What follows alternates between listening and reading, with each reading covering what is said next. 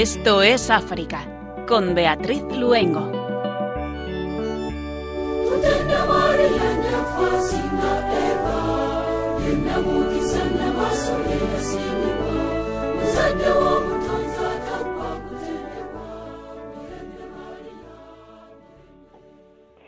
Un país bañado por el Océano Índico, frente a las costas sureste del continente africano.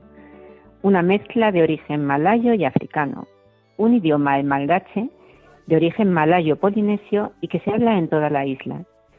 Un país de costumbres comunes a las del sur asiático, llamado la Gran Isla Roja por sus tierras de este color. Muy buenas tardes, queridos oyentes de Radio María. Cuando son las 8 de la tarde, las 7 en las queridas Islas Canarias, les saludamos encantados de estar con ustedes el equipo que hoy estamos haciendo el programa. Germán García en el control de sonido y Beatriz Luengo quien les habla.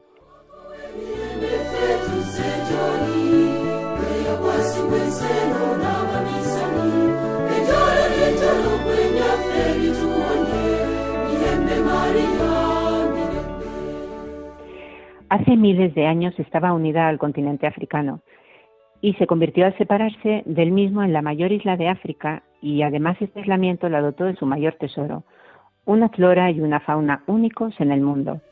Pero es además un país lleno de contrastes y culturas. Hemos recuperado un programa del año 2010 de televisión española, Pueblo de Dios, titulado Misión en Tierra Malgache. Es un precioso recorrido a través de misioneros españoles que nos traerá lugares, barriadas y sonidos de ese maravilloso país que es Madagascar. Un país de donde procede un beato reciente, Ramose Lucien Batobasoa, beatificado el 15 de abril de 2018 por el Santo Padre Francisco, siendo esto un motivo de enorme alegría para los malgaches. Nos van a contar quién fue y cómo se vivió su beatificación Javier Sánchez Luengo y Sara Roca Gersol y un país también de donde procede una beata a la que Juan Pablo II definió como una verdadera misionera y un modelo para los fieles laicos de hoy, Victoria Rasuamanarivo. Hemos recuperado su vida del libro Todos los Santos Africanos del padre José Luis Lizalde. Encomendamos el continente africano al corazón de María y comenzamos Esto es África.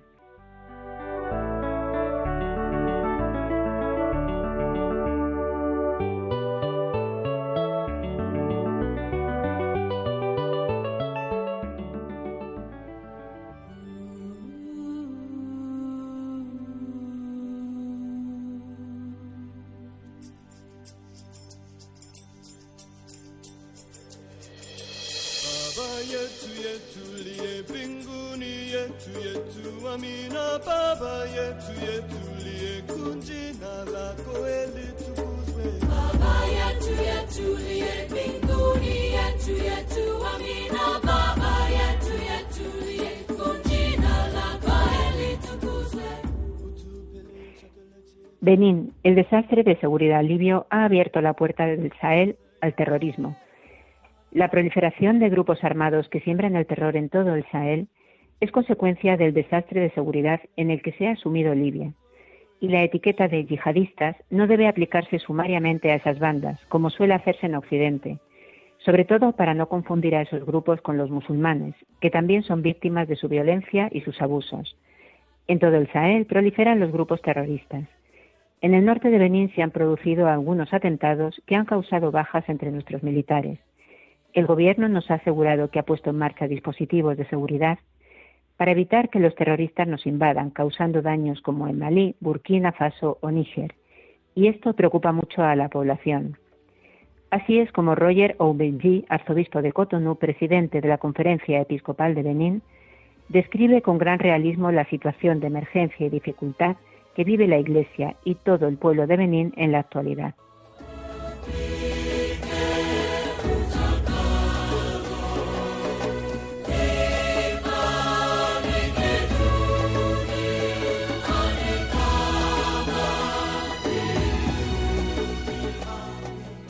África, los obispos de la región de los Grandes Lagos, basta de guerras, hay que hacer todo lo posible para poner fin al sufrimiento de los pueblos del este de la República Democrática del Congo, piden los miembros de la Asociación de Conferencias Episcopales de África Central, lanzando un llamamiento fraterno a los dirigentes de la región de los Grandes Lagos. Los obispos católicos de África Central, reunidos en consulta del 16 al 18 de octubre de 2023 en Roma, al margen del sínodo, han animado a los dirigentes de la región a construir puentes de paz entre nuestros estados, Burundi, República Democrática del Congo y Ruanda, y nuestros pueblos, creando condiciones favorables para la coexistencia en la fraternidad y la complementariedad.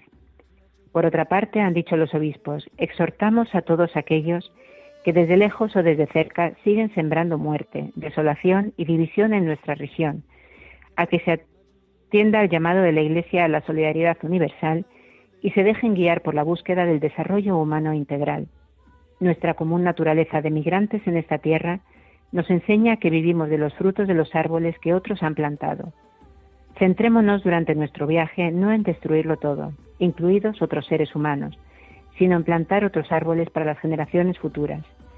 Y precisamente al dirigirse a los jóvenes de los tres estados implicados, los obispos han recomendado no ceder a la manipulación, la incitación al odio y la división.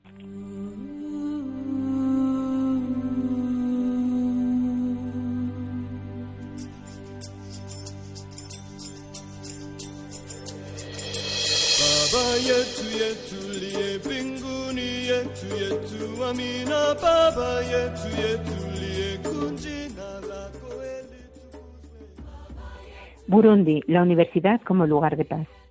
A dos años de la iniciativa de la diócesis de Burundi de abrir una universidad, ahora acaba de recibir la aprobación del Ministerio de Educación e Investigación Científica.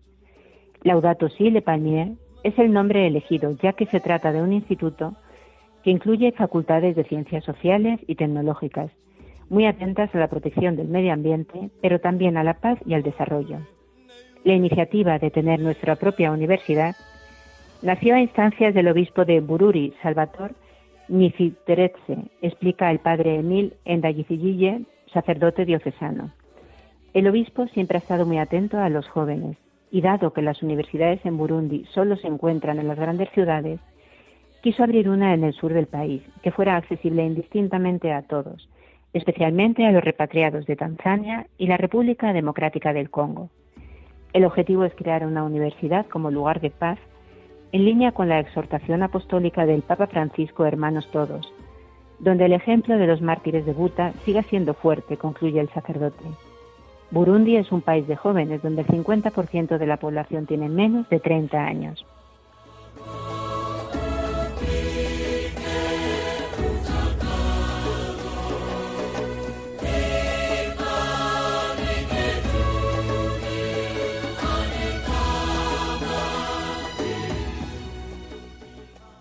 Etiopía, que Tigray no caiga en el olvido, ha dicho el eparca de Adigrat.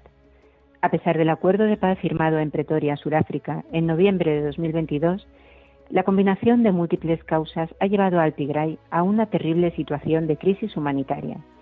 El eparca de Adigrat solicita que la comunidad internacional salga de su silencio.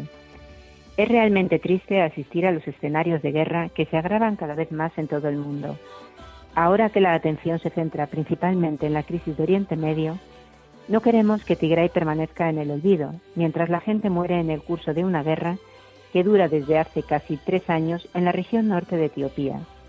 Es lo que ha escrito el obispo de la eparquía católica de Adigrat, Tesfaselasi Medin. El prelado se refiere a la vida extremadamente difícil en Tigray. Más de un millón de personas, ancianos, mujeres y niños, dice, viven en situación desesperada desde el comienzo de la guerra en 2020, en tiendas de campaña y edificios escolares improvisados, a la vez que se destaca la situación de pobreza en la que vive la población, las consecuencias del conflicto armado y las condiciones de sequía que han provocado un aumento de la inseguridad alimentaria, la desnutrición, la falta de medicinas y la escasez de agua. Por tales motivos, el EPARCA insta a que se pongan en práctica la plena aplicación del Acuerdo de Paz de Pretoria, en particular que las fuerzas de ocupación abandonen Tigray y que se garantice la accesibilidad por carretera a todos los distritos bloqueados.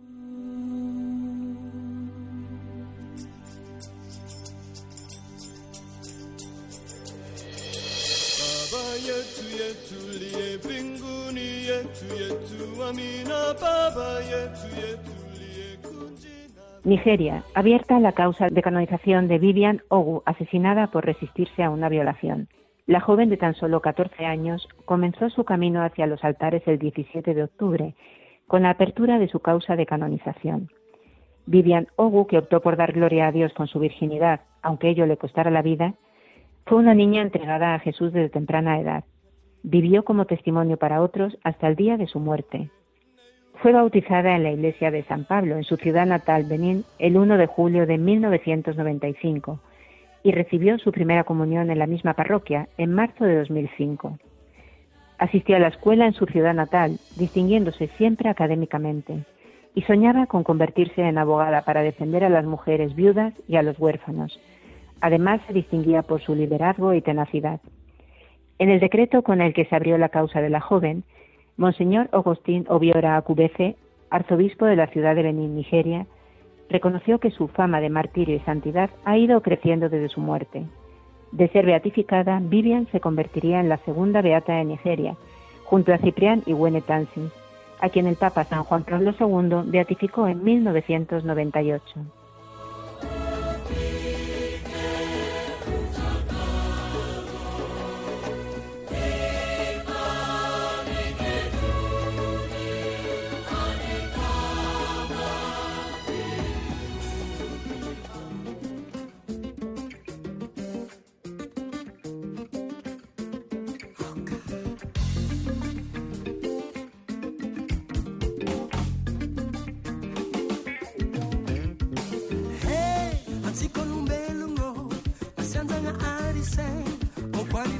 生啊。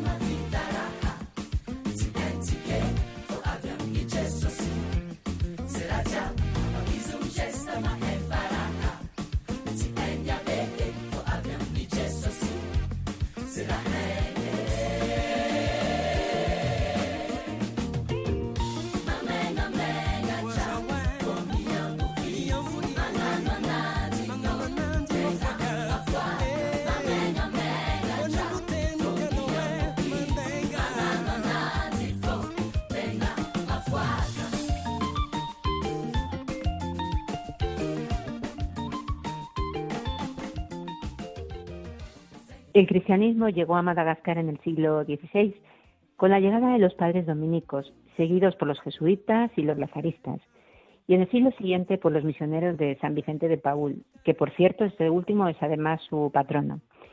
La evangelización de la isla sufre una primera interrupción brusca tras el asesinato de todos los misioneros franceses en 1674. En la primera mitad del siglo XIX, cuando también empezaron a llegar a las islas las primeras iglesias protestantes, comenzaron nuevas persecuciones anticristianas. La labor de evangelización no se reanudó de forma constante hasta la segunda mitad del siglo. Tras la conversión al cristianismo de Ranavalona II en 1869, cuando el anglicanismo y el protestantismo, luteranos, reformados y cuáqueros se extienden por la isla. Los jesuitas ya presentes habían llevado a cabo la evangelización de forma clandestina en años anteriores, y a ellos se unieron los las alianos, lazaristas, los espiritanos, los salesianos, los maristas y las religiosas de varios institutos. En 1925 tuvieron lugar las primeras ordenaciones de sacerdotes nativos y uno de ellos se convertirá en el primer obispo mangache en 1939.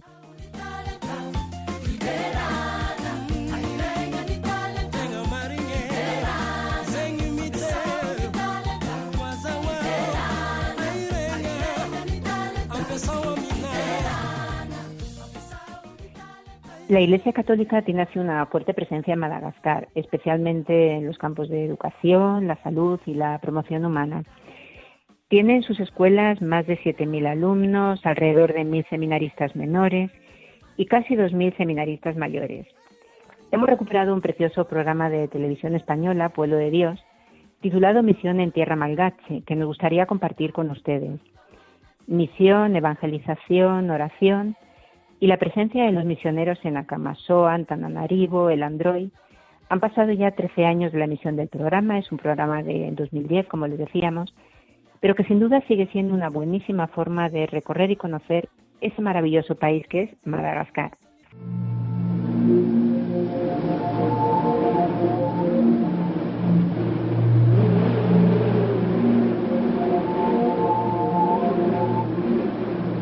Cada cultura tiene sus ritos para despedir a los muertos. En el sur de Madagascar, los andrui construyen grandes tumbas para que se les recuerde. Acumulan bueyes durante toda una vida con el único objeto de que se sirvan en el banquete el día de su entierro. Al finalizar, los cuernos de todos los animales sacrificados se colocan en el mausoleo, junto con las estatuillas de madera y las pinturas que reflejan las vivencias del muerto o sus sueños incumplidos.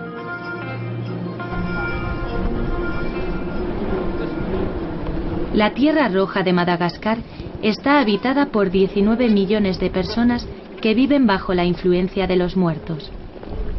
Muchas familias trabajarán toda su vida apegadas a la tierra para pagar las deudas que deja tras de sí un entierro.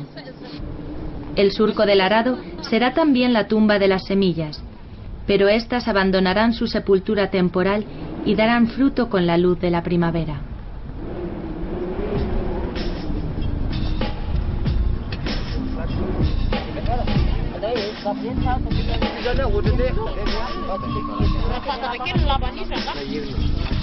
Los muertos en Madagascar también abandonan sus tumbas en la fiesta de la Famadillana.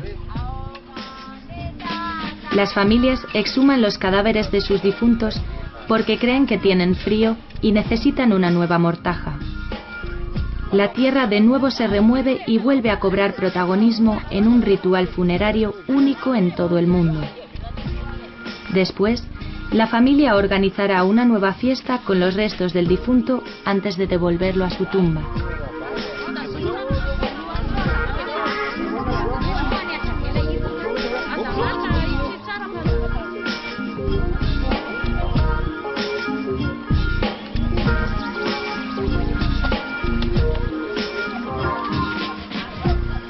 Y la vida continúa en el mundo de los vivos.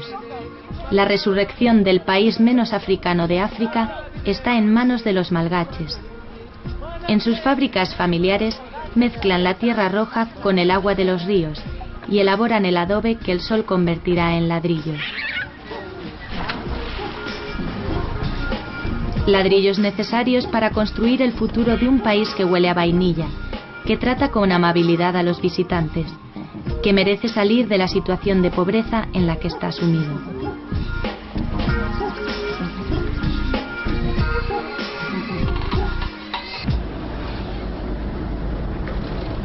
El 70% de los malgaches, nada menos que 13 millones de personas, vive con menos de un dólar al día. Según el Instituto para la Investigación de Políticas Alimentarias, la isla está entre los 10 países del mundo con más hambre.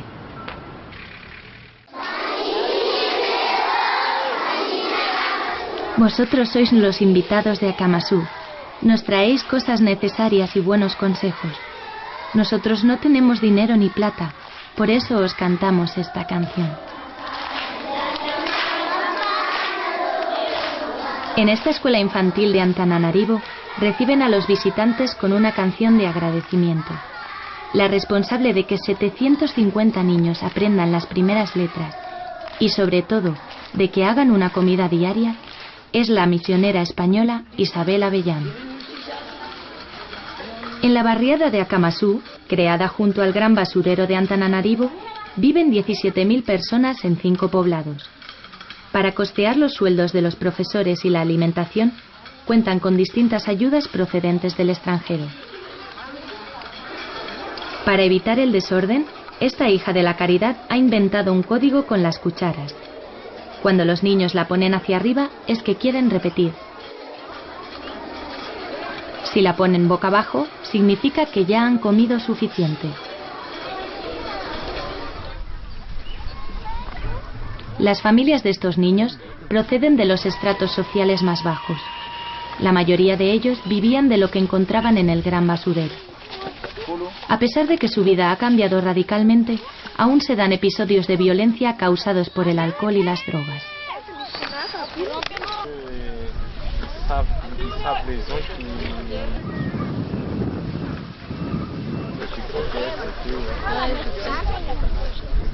Hace 20 años, la ONG española Manos Unidas apostó por el desarrollo y la promoción de las familias que vivían de la basura.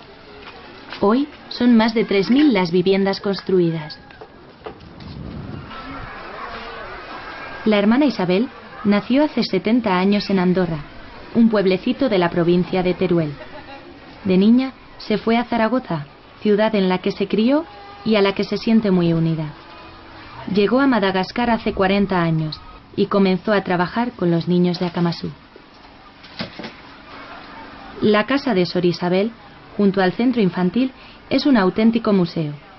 Pequeños detalles y recuerdos procedentes de todo el mundo decoran un hogar que al mismo tiempo es una exposición temporal de muñecas. Cada año, cuando llega la Navidad, las reparte entre los niños y niñas de su escuela. Cuando yo vine aquí, todos vivían en casas de plástico, en, casas de madera, chabolas pequeñas, no tenía nada de nada. Y ahora pues fijaros qué cambiazo ha esto. Esto es como, ya te digo, ahora estamos viviendo pues en la capital. Akamasú se ha convertido en un referente mundial de solidaridad. Desde 1989, el religioso Paul Pedro Opeca ha trabajado muy duro junto a los más pobres para devolverles la dignidad.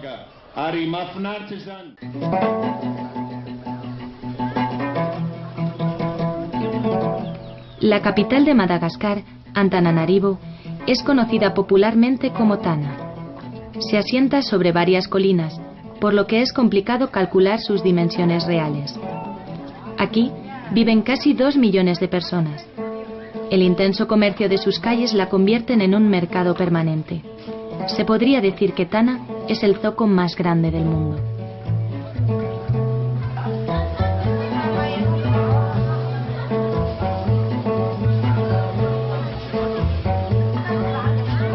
Muy cerca del centro, a los pies del conocido Palacio de la Reina, tienen su curia provincial las hijas de María Auxiliadora.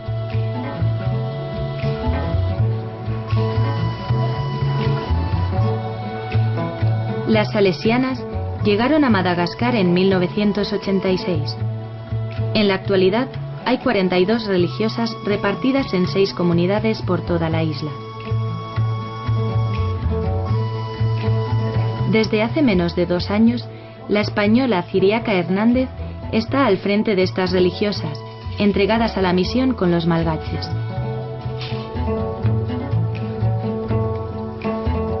Madagascar se sitúa dentro de las naciones de los países que están creciendo. El año que viene vamos a cumplir 25 años de presencia aquí. Y entonces es un lugar donde la esperanza es grande, donde los jóvenes son muchos, donde las jóvenes son abiertas y donde ellas están dispuestas a coger lo que se les da. La hermana Ciri nació en Castilruiz, un pequeño pueblo de Soria pero lleva 45 años fuera de España. Casi siempre ha estado dedicada a tareas de gobierno y organización al servicio de su comunidad en todo el mundo. A Ciri ya casi no le quedan países por conocer. Está siempre preparada para coger un avión y acudir allá donde se la necesite. Recordamos a nuestros oyentes que están escuchando Esto es África y que hoy nuestro país es Madagascar nos encontramos escuchando un programa de televisión española Pueblo de Dios titulado Misión en Tierra Malgache. Dejamos la capital y volamos rumbo al sur. Llegamos a Fort Dauphin. Su puerto fue uno de los más importantes de la isla. Hoy, la ciudad está resurgiendo con las nuevas explotaciones mineras. Aquí vive y trabaja otro grupo de misioneros españoles. El padre Ángel Santa María llegó a Madagascar en 1973. Es de Tardajos, una pequeña población burgalesa situada en el Camino de Santiago. Estamos en la zona más pobre del país. El paisaje espinoso compensa con su magia las carencias materiales y da nombre a la región. La falta de agua es el principal problema para las gentes que habitan el Andrúi, el lugar de las espinas.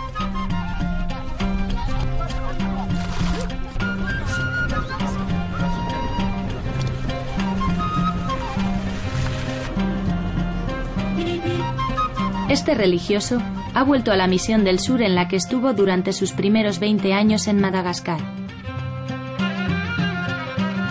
Desde 2008, el padre Santa María reside en Tsiombe y es el responsable de los misioneros paules en toda la región. La misión de Landruy son 22.000 kilómetros cuadrados, comprende seis puestos estratégicamente situados a, lo largo de toda la geografía y en los cuales estamos dos o tres eh, paules trabajando en comunidad, claro, en cada uno de esos puestos.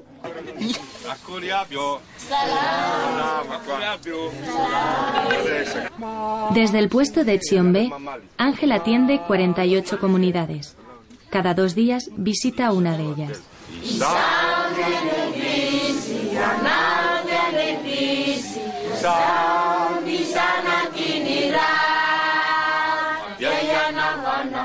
Además de la atención a las parroquias y las capillas de las comunidades rurales, los paules han puesto en marcha cientos de escuelas y comedores.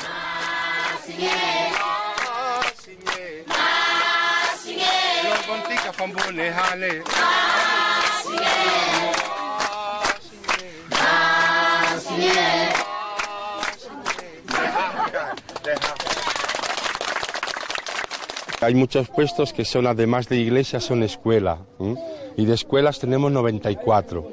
Luego las comunidades cristianas a las que vamos a visitar una vez al, mes, por lo menos, eh, yo calculo serán unas 250, 250 a 300.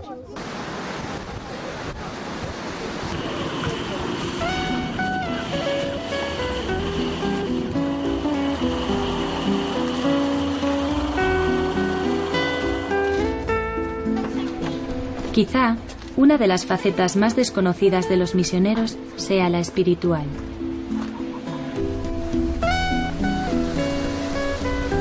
Ángel busca sus momentos de retiro y encuentro con Dios en la naturaleza. Focat es uno de sus lugares preferidos para hacer una pausa en el trajín diario de la misión.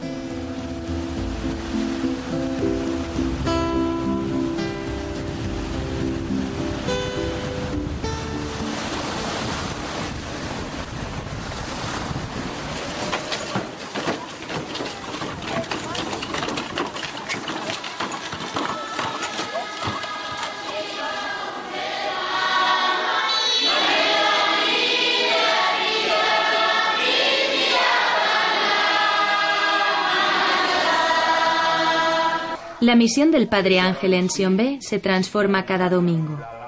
La Eucaristía es una auténtica fiesta.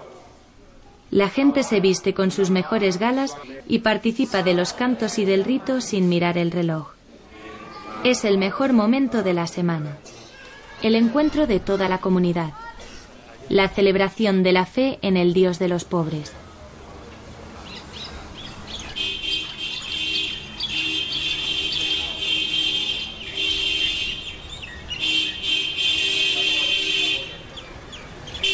Beloa es otro de los puestos de misión en Landrui. Está a 50 kilómetros al oeste de Tsiombe. Desde allí viene Antonio Ruiz, un leonés que llegó a Madagascar hace 35 años. Los misioneros paules intentan verse al menos una vez al mes. Estas reuniones son cada vez más difíciles. Solo son ocho misioneros españoles y cinco malgaches para atender las 95 escuelas y 250 iglesias de la misión.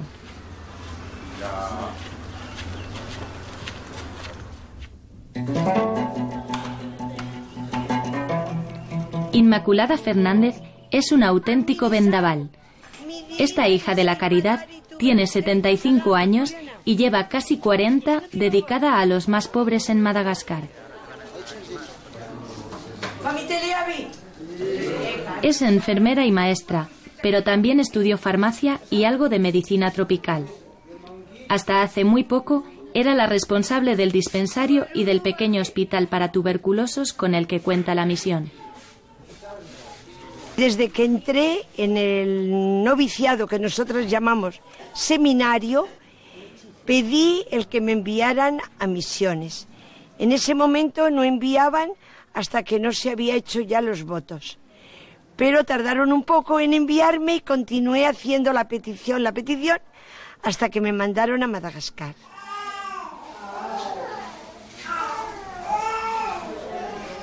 Sor Inmaculada sigue trabajando todos los días atendiendo a los más pobres.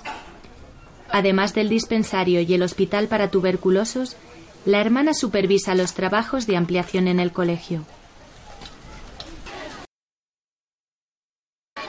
Su energía solo tiene un secreto, la verdadera vocación.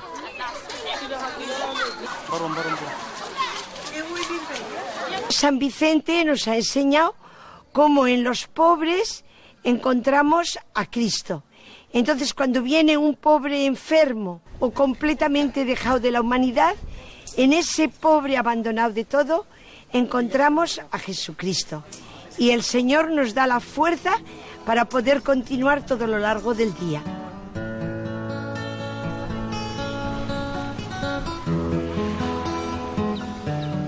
Ambobombé es una de las pequeñas ciudades del Andrúi.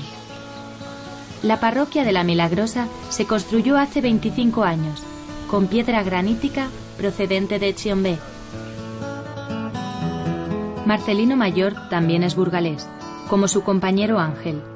Nació en Hornillos del Camino, donde sigue pasando sus vacaciones, un mes cada tres años.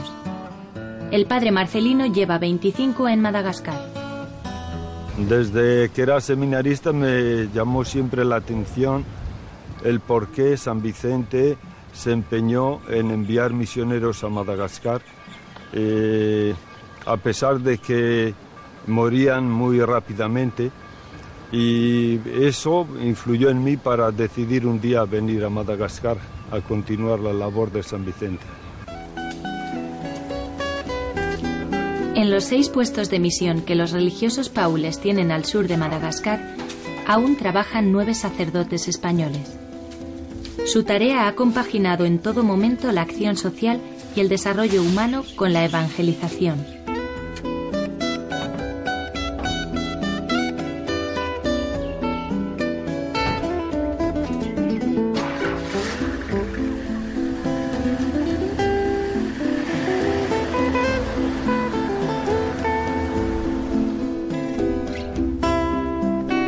Poco a poco, los religiosos nativos van tomando el relevo en las tareas de promoción humana, continuando el camino que han abierto los misioneros españoles.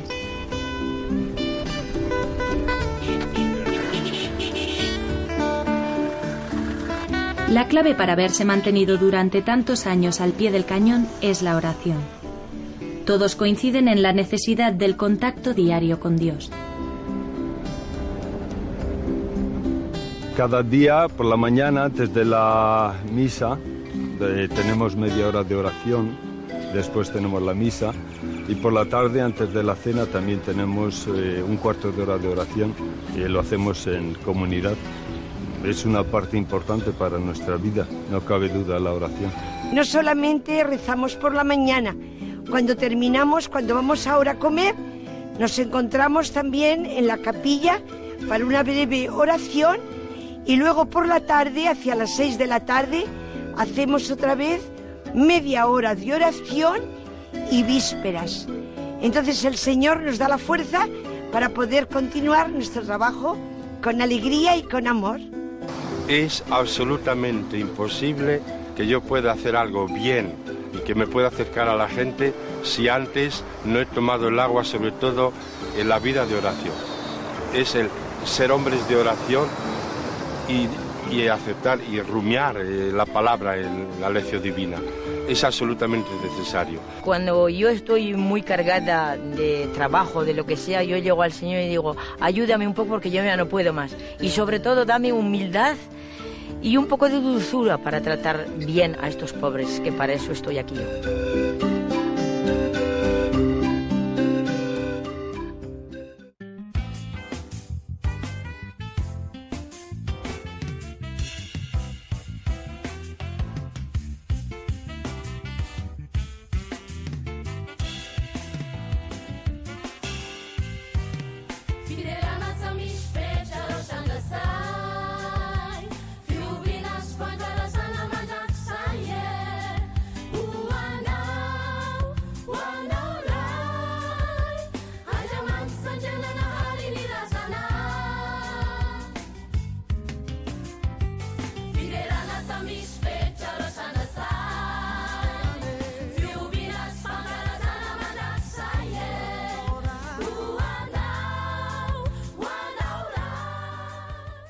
La iglesia malgache tiene tres mártires.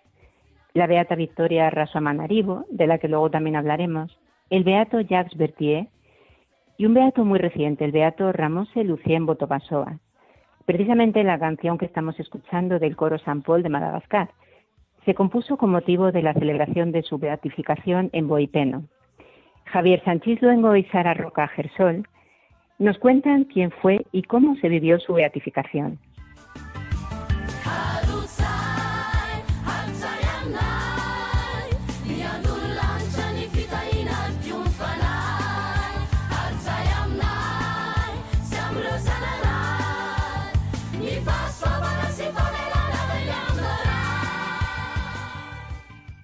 Boipeno es un centro distrito de la región sur de Madagascar, en la diócesis de Farafangana, a 42 kilómetros de Manacara, la ciudad más cercana.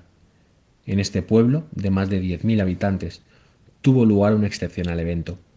Durante tres días, Boipeno vio cuadruplicar su población. ¿Por qué razón? No hay palabras que puedan describir apropiadamente este evento, que tuvo lugar el 15 de abril de 2018. En este día se reunió una gran multitud, proveniente no solo de las cuatro esquinas del país, sino también de otras partes del mundo, personas católicas, no católicas, religiosas, no religiosas, creyentes, no creyentes, políticos por todas partes, periodistas ansiosos de noticias sensacionalistas o sencillamente curiosos. Más de 80.000 personas se reunieron en Boipeno para no perderse un evento que marcó un hito en la historia de esta capital del país, Antemoro, bien conocida por historiadores y antropólogos acostumbrados a eventos históricos. La pequeña colina de Tanjomoa se encuentra a la entrada de Boipeno. El padre de Guis, misionero de la congregación de la misión, se hizo monje y eligió Tanjomoa para vivir como ermitaño. Él fue el primer postulador de la causa de Lucien Botobasoa, siendo Monseñor Siluet misionero Paul el primer obispo de la diócesis de Farafangana. Ya sea por casualidad o por gracia, este mismo cerro fue elegido por los organizadores, cincuenta años después, para celebrar la beatificación de Lucien Botobasoa. Para los ochenta mil peregrinos, la colina de Tanjomoa se convirtió en un auténtico monte Tabor. ¿Por qué? Durante unas horas, durante la celebración de la beatificación de Lucien Botobasoa, los peregrinos experimentaron lo mismo que los tres discípulos en el monte Tabor, durante la transfiguración de nuestro Señor. Al igual que Pierre, todos vivieron un momento muy intenso y nadie quería partir. Fue también un verdadero Pentecostés. Los corazones ardían escuchando la hermosa homilía del cardenal Piat, delegado del Papa, entonando las bellas canciones y siguiendo todos los gestos litúrgicos bien acompasados. Como los discípulos de Maús, que se encontraron con el Señor resucitado y regresaron a Jerusalén para anunciar la alegría de la Pascua, estas multitudes se sintieron felices de haber sido tocados por la gracia, deseando a todos y todas, después de ver las maravillas de Dios, tras los pasos del beato Lucian Botobasoa, ser ahora constructores de paz y reconciliación y, por qué no, ser llamados a ser testigos de la justicia y la verdad. En este momento el país lo necesitaba mucho. Pero ¿quién fue Lucien Botobasoa? Lucien nació en 1908 en Boipeno, fue bautizado a los 14 años. En 1928, después de terminar sus estudios, obtuvo un diploma que lo habilitaba para la enseñanza y ya en octubre del mismo año se convierte en maestro parroquial en Boipeno, haciendo suyo el lema de la Compañía de Jesús, Ad Maiorem Dei Gloriam. En 1930 se casó con Susan Soazana en la iglesia parroquial de Boipeno. Tuvieron ocho hijos, de los que sobrevivieron cinco. Lucien era maestro y un laico volcado en la parroquia. Tenía facilidad con los idiomas. Hablaba francés, latín, inglés, alemán, chino. Es un brillante músico y cantante apreciado. Director del coro parroquial. Se le describe siempre alegre, generoso y disponible con los pobres. En 1940, Lucien estudió la espiritualidad franciscana y se hizo terciario en 1944. Creció en él el deseo de difundir el Evangelio, viviendo con más pobreza. Después de la Segunda Guerra Mundial, en los años 1946-1947, creció en la isla el deseo de independizarse de Francia. En Boipeno, el choque entre dos facciones opuestas generó actos de violencia. El 30 de marzo de 1947, Domingo de Ramos, las iglesias fueron quemadas y comenzó una persecución contra los cristianos. El rey Simioño quiso detener al famoso maestro y controlarlo con la amenaza de masacrar a su familia. Lucien llevó antes a su esposa y a sus hijos a otro lugar, bajo la protección de su hermano. Su esposa le animó a esconderse. Él respondió, si no me encuentran, irán a por ti. Cuando volvió a, Boy, a Boipeno, fue detenido por alguno de sus parientes, amenazados de muerte si no lo entregaban, y llevado a casa del rey. Allí, sin un juicio formal, fue rápidamente condenado a muerte. Hay testimonios que dicen que se le ofreció un cargo de responsabilidad como enseñante en una de las facciones anticlericales, pero él lo rechazó porque habría implicado colaborar en la persecución religiosa. El punto culminante de su vida fue la corona de martirio, el, 17 de abril de 1947, cuando durante los disturbios que estallaron durante la Guerra de la Independencia, Lucien demostró su búsqueda sin fin de la reconciliación. Su martirio, como el de todos los cristianos de la historia desde San Esteban, imita la pasión de Jesús. Todo lo que Jesús vivió desde el tribunal hasta el Gólgota lo encontramos casi al pie de la letra en el relato del martirio de nuestro Beato. Citemos tan solo esta oración que pronunció antes de morir. Oh Dios, perdona a mis hermanos que están aquí, porque ahora tienen un deber muy difícil de cumplir conmigo. Ciertamente, como la oración de San Esteban, esta oración de Lucien fue poderosa, ya que obtuvo la conversión de Simioño, el rey que había promulgado la sentencia de muerte. Lucien vivió la batalla real, la lucha contra los males que devoran nuestras sociedades, los celos, el orgullo y ese respeto humano que oculta la verdad frente al vecino para no destruir el buen entendimiento. Murió a los 39 años, habiendo vivido toda su vida como cristiano, padre, maestro católico y terciario franciscano comprometido, entregado completamente al Señor y a los demás, como un verdadero apóstol de la caridad y la fe. Lo que caracterizó especialmente el martirio de Lucien fue su amor por sus compatriotas y sus perseguidores, él ha sido llamado el reconciliador. El 2 de mayo de 2017, la sesión ordinaria de cardenales y obispos de la Congregación de las Causas de los Santos reconoció que la muerte de Lucien Botobasoa fue un martirio por odio a la fe, constatando que había perdonado y orado por sus perseguidores y que derramó su fe por Cristo. El 4 de mayo de 2017, el Santo Padre Francisco autorizó la firma decreto reconociendo su martirio. El 15 de abril fue beatificado. No dejó escritos, pero su vida es un libro escrito a la luz de la pasión de nuestro Señor Jesús. Estás escuchando el programa Esto es África con Beatriz Luengo.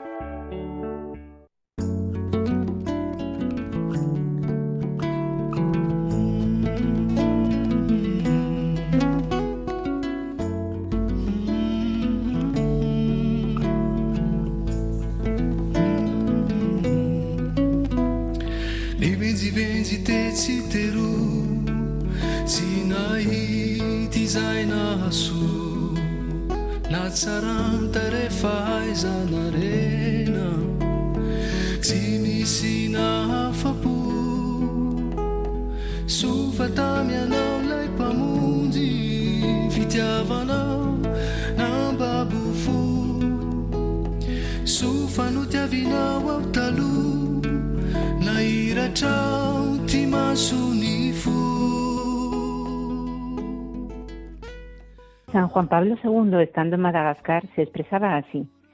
Me siento feliz de poder estar entre vosotros para celebrar la beatificación de una joven de vuestro noble pueblo malgache, que fue columna y fundamento para sus hermanos y hermanas. En el futuro lo será todavía más. Victoria Rasamanarivo ilustra especialmente el lugar que deben ocupar las mujeres en la Iglesia.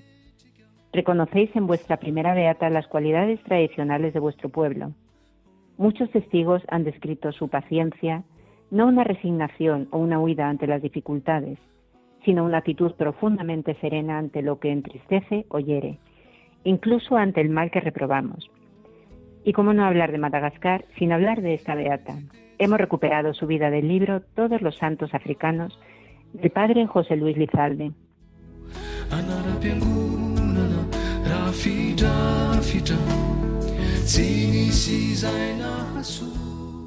Cuando Victoria nació en 1848 en el reino Merina de Madagascar, arreciaba una violenta persecución contra los cristianos. Veinte años antes, durante el reinado de Radama I, habían desembarcado en las costas de Madagascar los primeros misioneros protestantes procedentes de Inglaterra. Al morir Radama I en 1828, le sucedió en el trono su mujer, Rana Balona. La nueva reina ofrecía culto a los ídolos y se dejó asesorar por brujos y adivinos que odiaban la religión llevada por los blancos.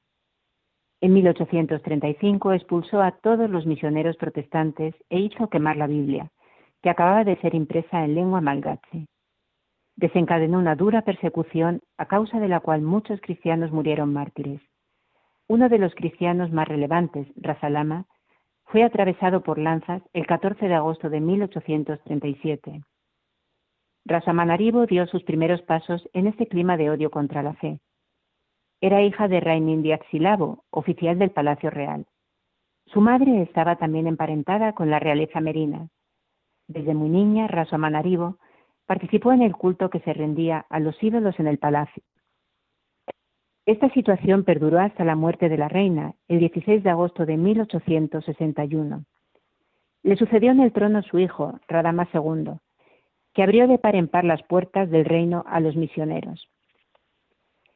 Entre los que regresaron a Madagascar estaba el padre Finaz. También llegaron las religiosas de San José de Cluny, que abrieron muy pronto una escuela católica en Antananarivo. Rasamanarivo tenía entonces 13 años y fue una de las primeras alumnas. La joven se enamoró de Cristo leyendo la Biblia y abandonó completamente el culto a los ídolos. Según el testimonio de una compañera, Victoria lloraba amargamente al leer la pasión de Jesús y solía decir, no sabíamos antes estas cosas porque no conocíamos a Dios. Haremos el propósito de no repetir nunca aquellas costumbres que teníamos antes. Ella misma contó un día esta experiencia. Una vez entré en la iglesia comiendo una fruta mis ojos se fijaron en el sagrario y me di cuenta de que en ese momento alguien me estaba mirando. Me avergoncé y tiré la fruta. Me arrodillé y recé. Desde entonces comenzó en mí el amor y respeto a Jesús en el sagrario. Terminado el catecumenado, comunicó a su madre su decisión de recibir el bautismo con estas palabras. Mamá, ya no seré como antes, seré hija de Dios, pues voy a recibir el bautismo. Seré marcada con el Espíritu Santo. Mi nombre será Victoria. Recibió el bautismo el 1 de noviembre de 1863, junto con otros 26 jóvenes en la iglesia de Santa María de Andojalo. Tenía 15 años. Al año siguiente recibió la primera comunión y se ofreció a la Virgen. Manifestó incluso el deseo de ser religiosa, pero los misioneros no favorecieron su inclinación porque sabían que su familia se oponía tajantemente. De hecho, sus padres le prometieron el matrimonio cuando todavía era muy joven. Fue un golpe tan duro para ella que exclamó, ¿y esto puede ser la voluntad de Dios?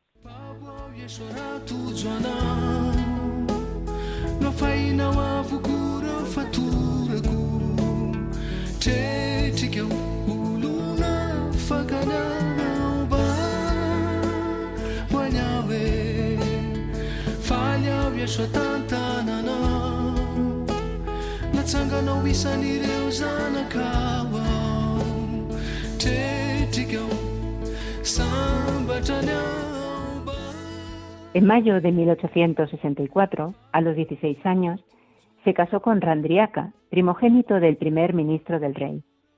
Este jefe, con honores en el ejército real, era un joven sencillo y bueno, pero adicto al alcohol. Como Victoria era nuera del primer ministro y además vivía en el Palacio Real, todo hacía suponer que el joven matrimonio iba a ser una familia feliz. Pero desgraciadamente Randriaca, en vez de mejorar su vida con el matrimonio, se dio aún más a la bebida y a toda clase de desenfrenos morales. Los amigos y los padres de Rasamanaribo la aconsejaron separarse. Incluso la reina y su mismo suegro, el primer ministro, avergonzados por su conducta, eran de la misma opinión. Pero ella se opuso rotundamente. ¿No sabéis, les dijo, que el matrimonio cristiano no se puede disolver? Solo la muerte nos separará. Su recia fe, de la que nunca renegó, la sostuvo siempre, sobre todo durante el duro calvario del matrimonio. Supo resistir las grandes presiones que le hicieron para que la abandonara. Sus padres la obligaron a estudiar la religión protestante y como su marido era también protestante, trataron en varias ocasiones de forzarla a dejar la religión católica. Todo fue inútil. Su fe profunda estaba alimentada por una intensa vida de oración. Rezaba en la iglesia de Andojalo tres horas por la mañana, al amanecer y dos horas por la tarde. La oración le dio fuerzas para soportar las humillaciones de su marido. A pesar del infierno en que vivía, de sus labios nunca salió una queja. Rezaba todos los días por su esposo y rogó a sus amigas que pidieran con ella la gracia de su conversión. Ese día llegó finalmente, pero Randriaca se encontraba ya a las puertas de la muerte. Sufrió una caída mortal y pidió insistentemente que le bautizaran. La propia Victoria le administró el bautismo y lo llamó José. Pocos minutos después expiró. Era el 14 de marzo de 1888. Victoria quedó viuda cuando apenas contaba 40 años. Entonces se dedicó con todas sus fuerzas al apostolado y a hacer obras de caridad y misericordia. Como no tenía descendencia, amó a sus criados como si fueran hijos suyos. Les daba ropa, los curaba cuando estaban enfermos y les compraba medicinas. Visitaba asiduamente a otros enfermos y acogía con especial cariño a los leprosos, hasta el punto de que ellos mismos exclamaban extrañados. Todo el mundo huye de nosotros, ella, en cambio, se acerca, nos habla y se preocupa de nosotros. Recibía en su casa a los pobres y repartía entre ellos sus bienes. Además, visitaba a los presos tres veces al día, llevándoles dinero y comida. Victoria fue la protectora de la Iglesia en tiempos difíciles. En 1883, al estallar la guerra entre los franceses y los Jova, fueron expulsados todos los misioneros extranjeros. El padre Cossack le confió el cuidado de la joven comunidad cristiana. Podrás hacer muchas cosas, le dijo, porque eres hija del primer ministro y estás llena de fe. Ella respondió humildemente, No sé hacer muchas cosas, padre, pero me esforzaré con todo mi corazón y mis fuerzas hasta el fin. Tras la expulsión de los misioneros, se desencadenó una nueva persecución contra los cristianos. Se cerraron las iglesias y los lugares de culto, fueron expropiadas las escuelas, y los cristianos sufrieron otras clases de vejaciones. Victoria los animó para que rezasen y no desesperasen. Llena de valor, se presentó ante el primer ministro y le pidió autorización para abrir de nuevo la iglesia y los lugares de culto. Este le dijo, No existe ninguna ley que prohíba a los cristianos rezar en sus iglesias fue el triunfo de Victoria. Cuando los misioneros volvieron en 1886, encontraron una iglesia floreciente. Murió el 21 de agosto de 1894. Tenía solo 46 años, pero en su breve vida había tenido tiempo suficiente para dar un extraordinario ejemplo de fe, de valor y de entrega generosa hasta las últimas consecuencias. Juan Pablo II la definió como una verdadera misionera y un modelo para los fieles laicos de hoy.